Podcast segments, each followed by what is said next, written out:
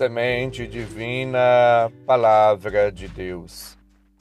Caros ouvintes, irmãos e irmãs, iniciemos o nosso encontro com Deus.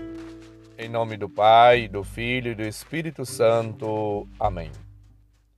Proclamação do Evangelho de Jesus Cristo segundo Mateus, capítulo 25, versículos de 14 a 30.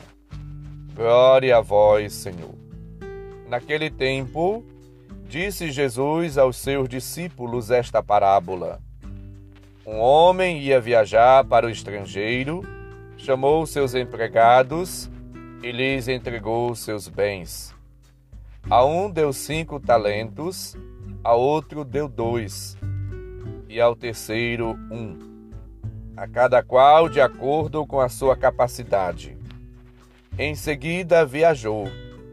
O empregado que havia recebido cinco talentos saiu logo, trabalhou com eles e lucrou outros cinco. Do mesmo modo, o que havia recebido dois lucrou outros dois. Mas aquele que havia recebido um só cavou um buraco na terra e escondeu o dinheiro do seu patrão. Depois de muito tempo, o patrão voltou e foi acertar contas com os empregados. O empregado que havia recebido cinco talentos entregou-lhes mais cinco, dizendo: Senhor, tu me entregaste cinco talentos, aqui estão mais cinco que lucrei. O patrão lhe disse: Muito bem, servo bom e fiel. Como foste fiel na administração de tão pouco, eu te confiarei muito mais. Vem participar da minha alegria. Chegou também o que havia recebido dois talentos e disse: Senhor, tu me entregaste dois talentos. Aqui estão mais dois que lucrei. O patrão lhe disse: Muito bem, servo bom e fiel. Como foste fiel na administração de tão pouco, eu te confiarei muito mais. Vem participar da minha alegria. Por fim chegou aquele que havia recebido um talento e disse: Senhor, sei que és um homem severo, pois colhes onde não plantaste e ceifas onde não semeaste. Por isso fiquei com medo e escondi o teu talento no chão.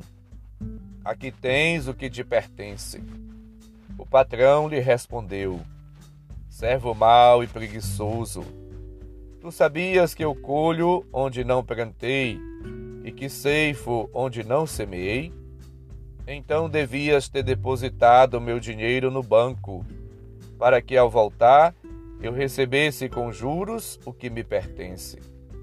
Em seguida, o patrão ordenou: Tirai dele o talento e dai-o àquele que tem dez porque a todo aquele que tem será dado mais e terá em abundância, mas daquele que não tem, até o que lhe pertence lhe será tirado. Quanto a este servo inútil, jogai-o lá fora na escuridão, ali haverá choro e ranger de dentes. Palavra da salvação. Glória a vós, Senhor. Caros ouvintes, hoje celebramos Santa Mônica, mãe de Santo Agostinho. Ela que nasceu em Tagaste, na atual Argélia, e viveu no seio de uma família cristã com boas condições sociais. Ainda adolescente, foi dada em casamento a Patrício que possuía um modesto patrimônio e era membro do Conselho Municipal de Tagaste. Mônica, africana, mãe de um dos maiores padres da Igreja, Santo Agostinho. Mulher de uma fé muito forte, uma mulher dedicada, amorosa, cristã, uma mulher que viveu e se entregou a Cristo e fez a sua vontade durante toda a sua vida. uma mulher de fé, de oração, uma cristã e uma pessoa extraordinária. Hoje no Evangelho, Jesus apresenta para nós a sua palavra, fonte de vida, de salvação, de libertação. Esta palavra que nos leva a estar sempre atentos e agindo na vigilância, na prática do bem, sem preguiça. A espera de Cristo deve ser dinâmica, fecunda. O Senhor confiou a nós talentos, dons, capacidades, para que possamos, assim, desenvolvê-los colocá-los a serviço de Cristo.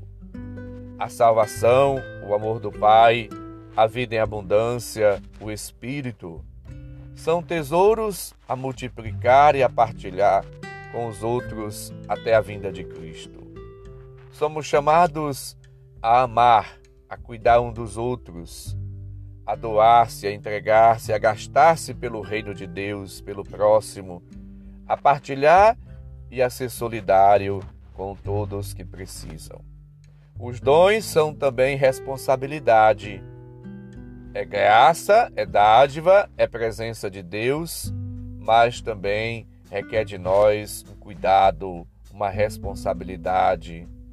Os servos bons e fiéis são premiados, louvados com a participação na alegria do seu Senhor. Versículos 20 a 23 relata isto. O servo mau é severamente punido, e a culpa apresentada, Senhor, sempre te conheci como um homem duro. Versículo 24 acaba por ser virada contra ele. Já que tu sabias que eu sou um homem duro, etc., por que tu não depositaste o meu dinheiro no banco? Aqui está o que te pertence.